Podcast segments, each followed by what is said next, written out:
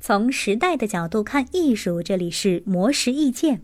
冯骥才是当代知名作家、画家、文化学者和教授，也是伤痕文学代表作家之一。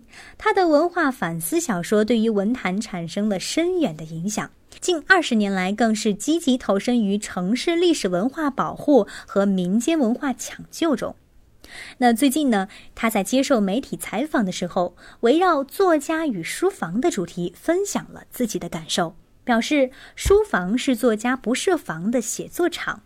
冯骥才说，有很多人误认为作家的书房一定像图书馆一样整整齐齐摆满书。但实际上，作家的书房啊都是杂乱不堪的。在他自己的书房中，各类书籍和艺术品就是完全混在一起。虽然十分杂乱，但是他知道自己需要的那张纸能够在哪一堆纸当中找到。而且，作家的书房是作家最不设防的地方，因为作家一切想象、思想在书房里都是赤裸裸的，都要真诚地表达出来。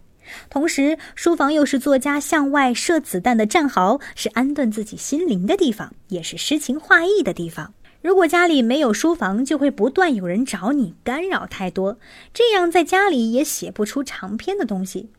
因此，上世纪八十年代初的时候，各个出版社、杂志社因为逼稿逼得特别紧，就会把家里没书房的作家拉到宾馆开一个房间，关几个月，写出一部作品。冯骥才表示，自己去各个国家的时候，最喜欢看的地方就是作家故居的书房。